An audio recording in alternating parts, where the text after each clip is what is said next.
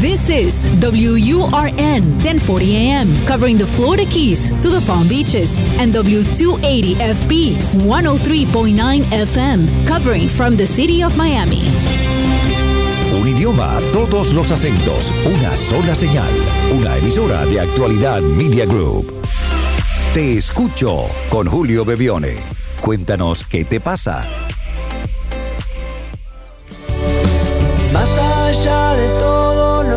Pasó, las heridas y el dolor, lo difícil que será. El sentarme a esperar que los días pasen y que quieras escuchar. Hola a todos, bienvenidos nuevamente. Como cada semana nos dedicamos estos 30 minutos para, para nosotros, para escucharnos, para escuchar las historias que parecen de otras personas, a veces en otras voces, pero todas resuenan en algún espacio con nosotros, porque lo hemos vivido, porque nos está sucediendo o porque tenemos a alguien cerca que le sucede eso que los demás nos cuentan. Por eso es tan útil que podamos compartir estos 30 minutos cada semana. Estamos en Actualidad Radio, pero también a través de todas las plataformas de podcast, así es que donde sea que nos escuchen, esperamos serles útiles. Si quieren dejar su mensaje de voz, recuerden que pueden hacerlo. Si es por WhatsApp, dejen un mensaje de voz, un mensaje de voz, es importante escucharlos al más 1-305-824-6968, más 1 305-824-6968 y si están dentro de Estados Unidos y quieren directamente dejar un mensaje lo pueden hacer. Hay muchas personas que han llamado ya telefónicamente, pero han dejado un mensaje preguntando solo si es el número correcto. Solamente dejen su mensaje. Nosotros lo recibiremos y lo podremos compartir durante cada eh, fin de semana aquí en Te Escucho. El teléfono es el 305 824-6968. Y desde ya muchas gracias a todas las personas que han dejado mensajes muy cariñosos, como María de México y muchas personas aquí en Estados Unidos que nos fueron acercando eh, el cariño a través de sus palabras. Y hablando de palabras y hablando de cariño, vamos con el primer mensaje de hoy. Esta es la primera historia. Aquí estoy, aquí estamos, aquí te escucho. Un programa para aprender, para saber enfrentar cada situación y seguir adelante. Hola Julio, buenos días. Bueno, eh, en primer lugar quería agradecerte por tu pronta respuesta del último mensaje donde te preguntaba sobre el tema de los dones. Eh, mi nombre es Luciano de Mar del Plata, Argentina. Y bueno, ahora estuve mirando la entrevista que te hicieron y realmente eh, me siento muy identificado con el tema de cuando contabas tu, tu viaje a Nueva York y cuando viviste en Barcelona porque bueno, he pasado más o menos por lo mismo. He vivido unos años en, en Canarias, luego me fui, bueno, luego volví a mi ciudad natal con el tema de la crisis. Y bueno, mi pregunta es, ¿cómo hacemos para la importancia de cerrar los ciclos y cómo hacemos para liberar esa parte y no estemos como entre mundos, digamos, ¿no? Porque yo lo que quiero es reconstruir mi vida y lo he intentado un montón de veces y me cuesta porque yo ya no soy el mismo, ¿no? Pero bueno, a ver si me podés guiar un poquito con todo. Gracias. Un beso grande. Gracias Luciano, recordamos tu mensaje de la semana pasada, de hecho compartimos la respuesta a tu pregunta esta semana en las redes sociales y hubo mucha participación porque parece que es uno de los temas pendientes de muchos de nosotros, ¿no? Y es cómo encontramos nuestro don, para qué estamos aquí en el mundo. Eh, y hemos tomado esta, esta segunda, este segundo mensaje tuyo porque nos parece muy útil lo que preguntas también y representa a muchas personas. A ver, eh, esto es algo antiguo. En la antigüedad, y digo antiguo no mucho tiempo atrás, quizás hace unos 20 años atrás, cuando había menos tecnología en la comunicación. Por ejemplo, cuando alguien emigraba, realmente se mudaba de país. Geográficamente se mudaba, pero además había una mudanza completa, porque quizás no iba a ver a su familia por mucho tiempo, no iba a comer esa comida por mucho tiempo, no iba a poder estar comunicado ni verlos, ni verlos de ninguna manera, porque a veces en aquellos entonces, en aquel entonces, llamar por teléfono, por ejemplo, era carísimo. Eh, ¿Qué sucede a partir de la tecnología? Nos dimos cuenta, y esta es mi experiencia personal y te contaré ahora otra historia, es que los seres humanos dejamos de pertenecer a un lugar aunque estemos en un lugar. Por ejemplo, yo en este momento estoy grabando esto en la ciudad de Miami, muy cerquita de mi casa, pero a su vez, ustedes podrían sentir que estoy cerca de las suyas, aunque vivan en Alaska o en tu caso, aunque vivas en Argentina. La tecnología nos ha permitido ampliar nuestra forma de ver el mundo. Entonces, ya no tenemos que estar pensándonos en un lugar, pensémonos del mundo. Hace un tiempo, hace unos años, una actriz venezolana, una querida actriz venezolana, muy conocida por los venezolanos y por muchos latinoamericanos que se llama Elba Escobar, me comentó esto mismo que tú me comentas y me dijo, me duele mucho dejar Venezuela y estaba mudándose para Estados Unidos, porque bueno, porque por falta de trabajo, ¿no? Y para continuar aquí su carrera y su vida y su hijo vivía aquí.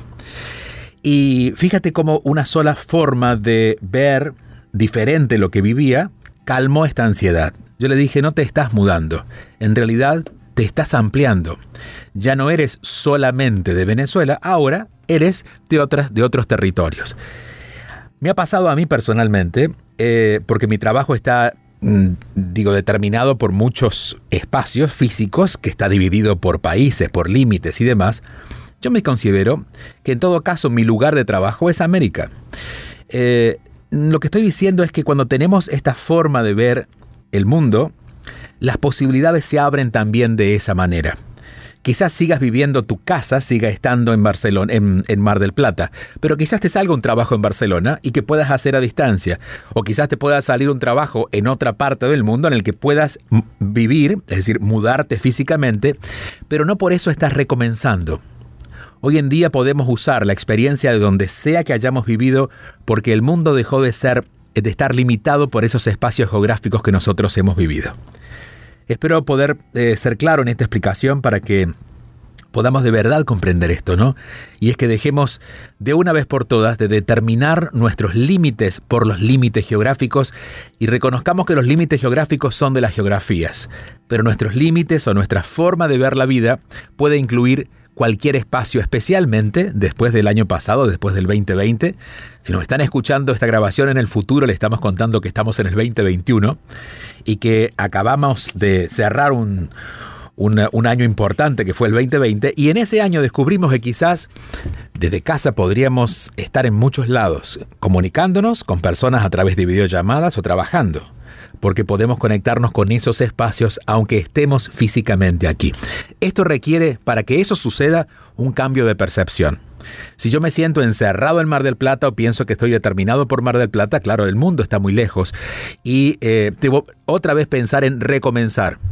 Pero cuando nos definimos por quienes somos, no por donde vivimos, te aseguro que no importa dónde llegues, toda tu experiencia se va a um, desplegar y si hubiera en algún momento alguna dificultad, que puede ser por ejemplo legal, para vivir en un determinado país, hoy en día podemos trabajar y tener los beneficios incluso de esos salarios de otros países, aunque estemos en casa. Me parece que dejar de pensar que tienes que cerrar ciclos, sino de abrir tu mente a la posibilidad de que eres mucho más del lugar donde estás, es la próxima tarea. Te mando un fuerte abrazo, Luciano, en Mar del Plata, en Argentina, que durante estos meses están también viviendo una temporada turística. Es una ciudad preciosa de turismo en las costas de Buenos Aires y viviéndola seguramente como todos lo estamos viviendo este año, de una manera diferente. Seguimos avanzando, aquí estoy, aquí estamos, aquí te escucho. 305-824-6968 es el número para conectarse con Julio Bebione. Te escucho. Julio, ¿cómo estás? Eh, soy una seguidora tuya desde Suiza. Eh, mi pregunta es muy sencilla, bueno, sencilla al hacer, pero tal vez es poco complicada al responder. Necesito, quisiera que me des unos tips de cómo hacer para enfrentar los miedos que tengo, porque próximamente empezaré un nuevo trabajo y tengo poco miedo, tengo poca inseguridad, tengo ansiedad, etcétera, etcétera, etcétera. Todo lo que eso conlleva. Entonces necesito que me des unos tips o que me des recomendaciones para poder enfrentar, superar el miedo y poder pues dar el 100% en mi nuevo trabajo.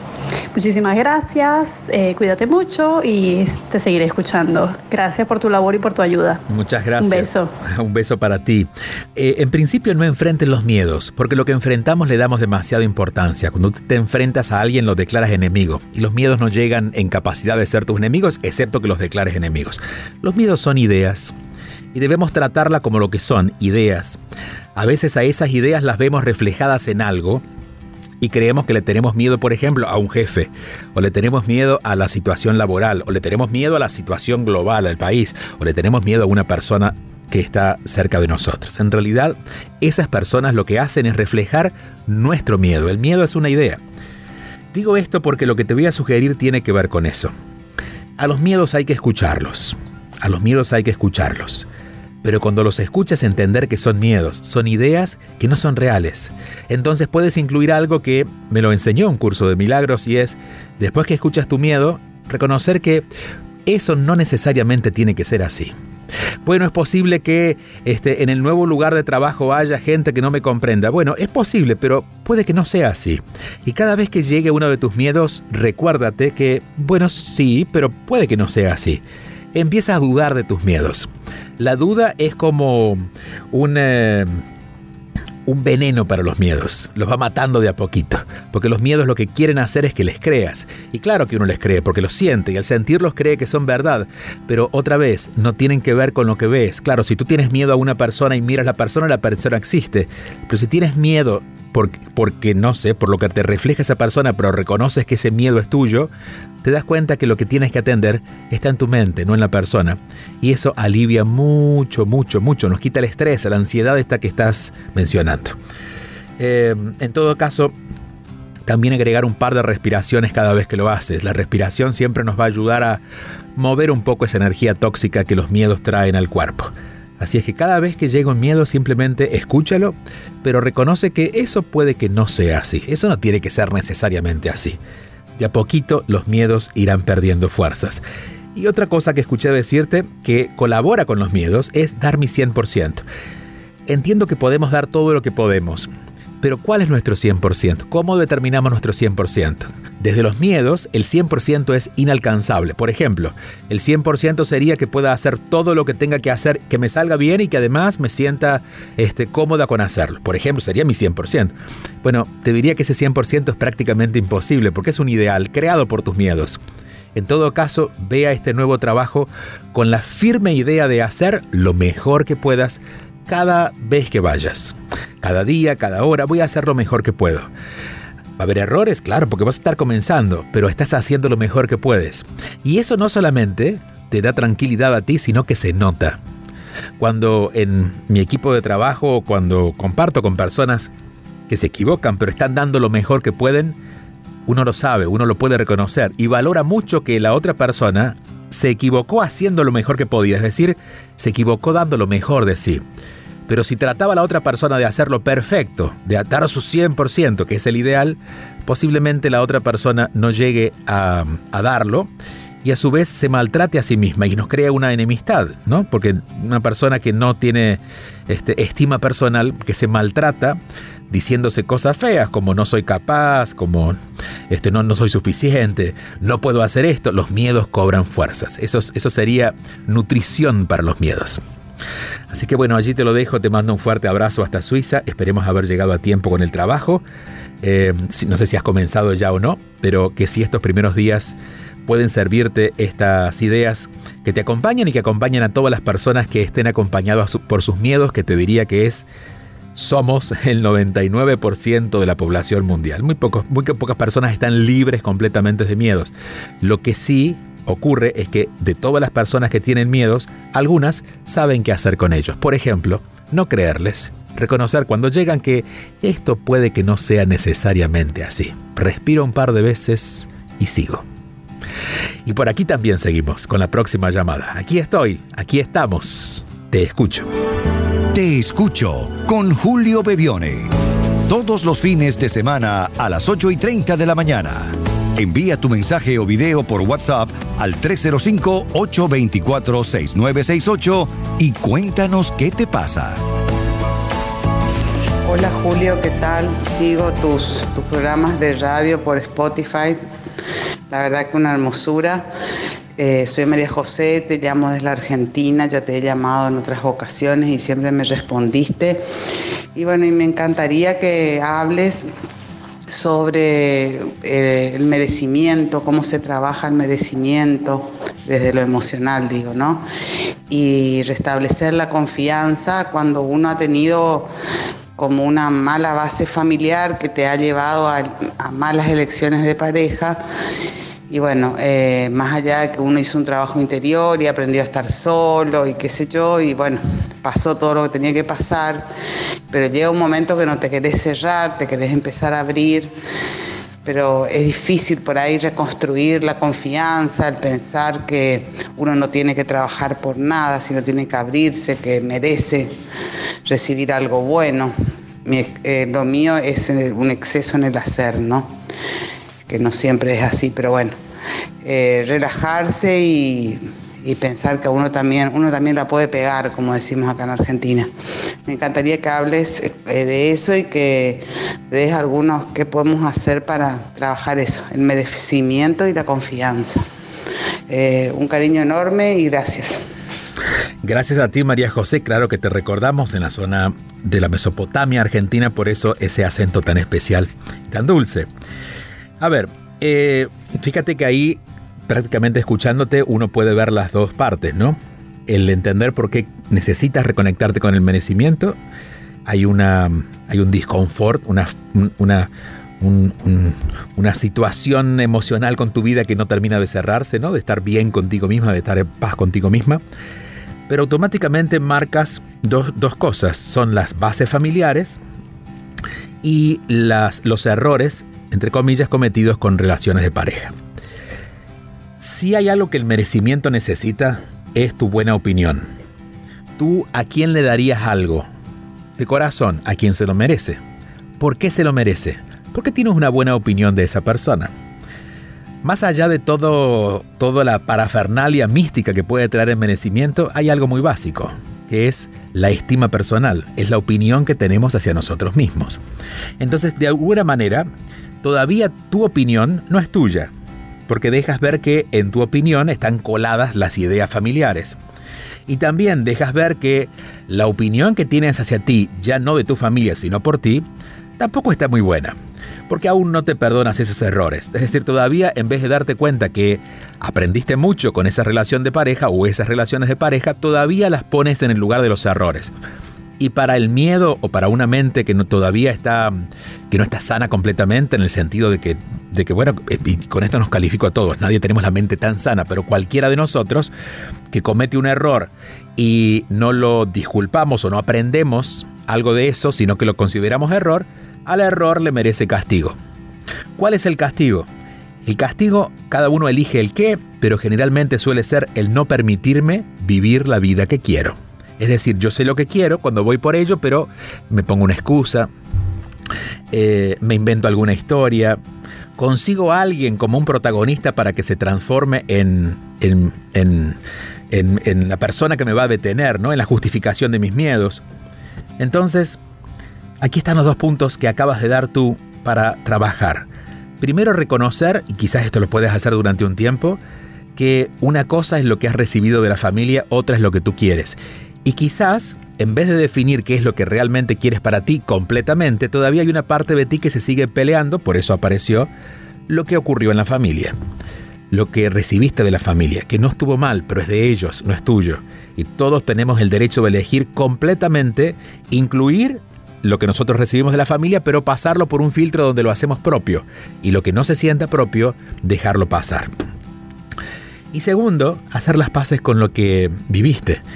Eh, como te decía, cuando uno comete errores, la pregunta correcta para hacerlos no es ¿por qué me pasó esto? y buscando el castigo, sino ¿qué aprendí de esto?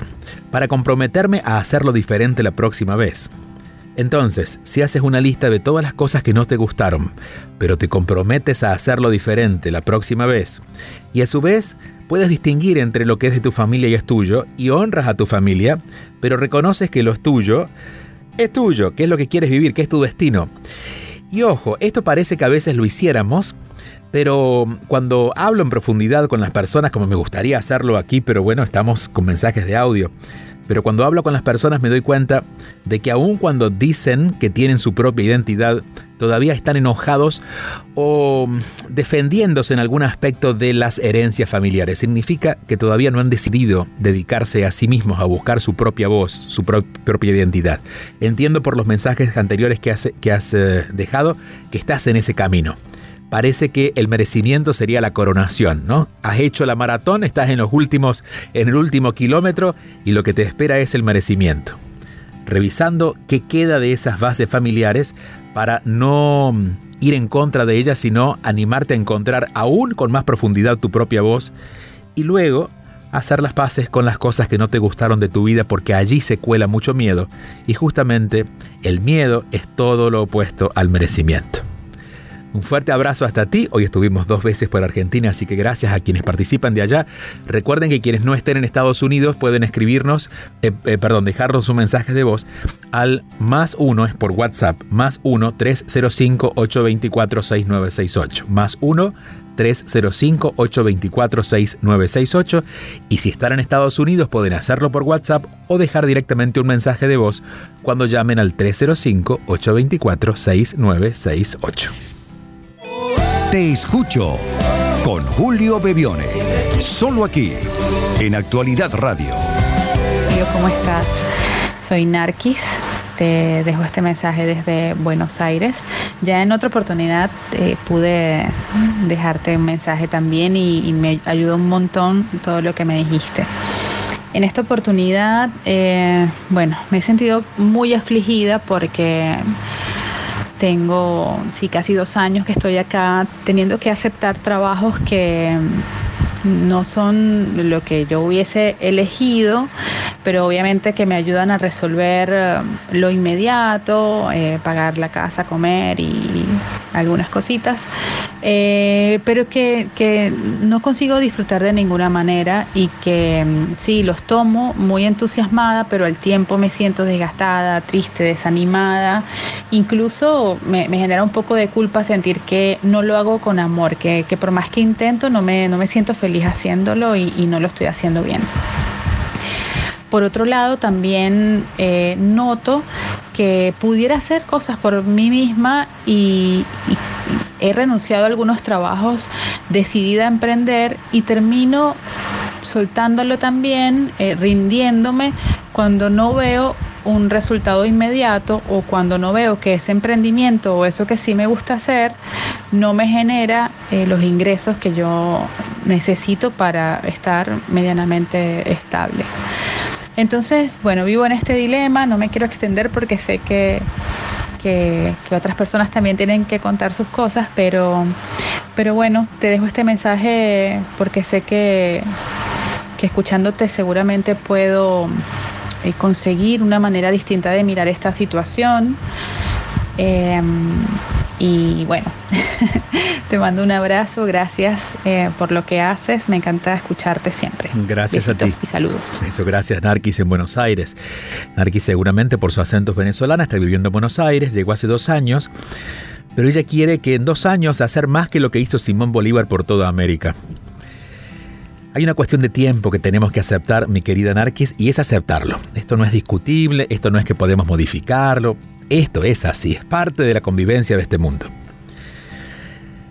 Los procesos, si yo siembro una si yo siembro una una planta, la planta no crece en la medida en que yo quiera, la planta crece en la medida que las plantas crecen. Depende de la planta crecerá.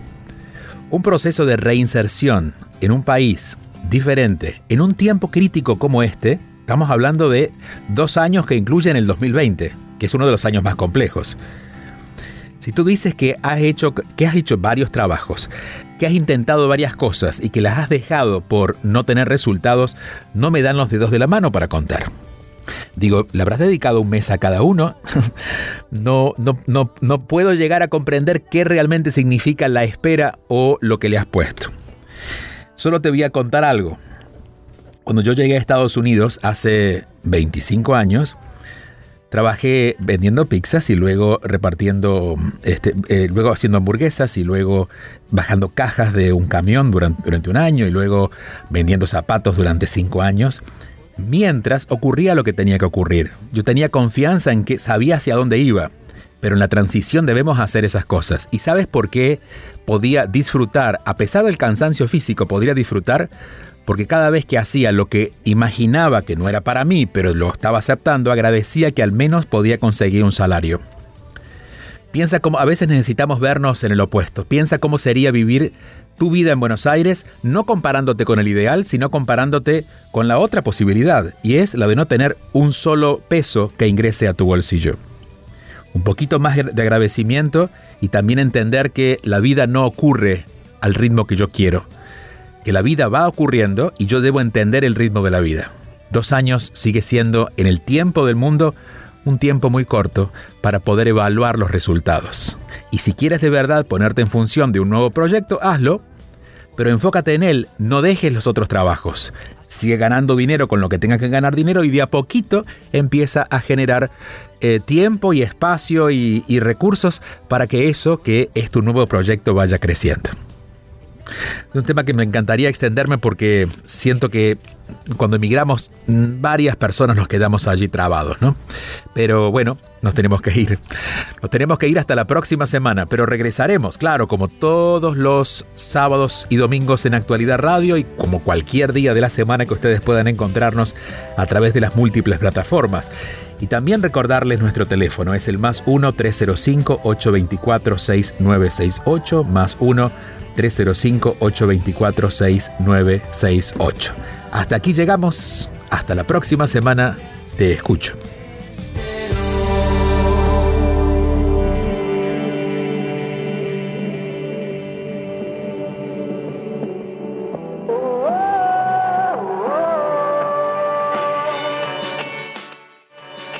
Escríbenos tu mensaje y conéctate al 305-824-6968.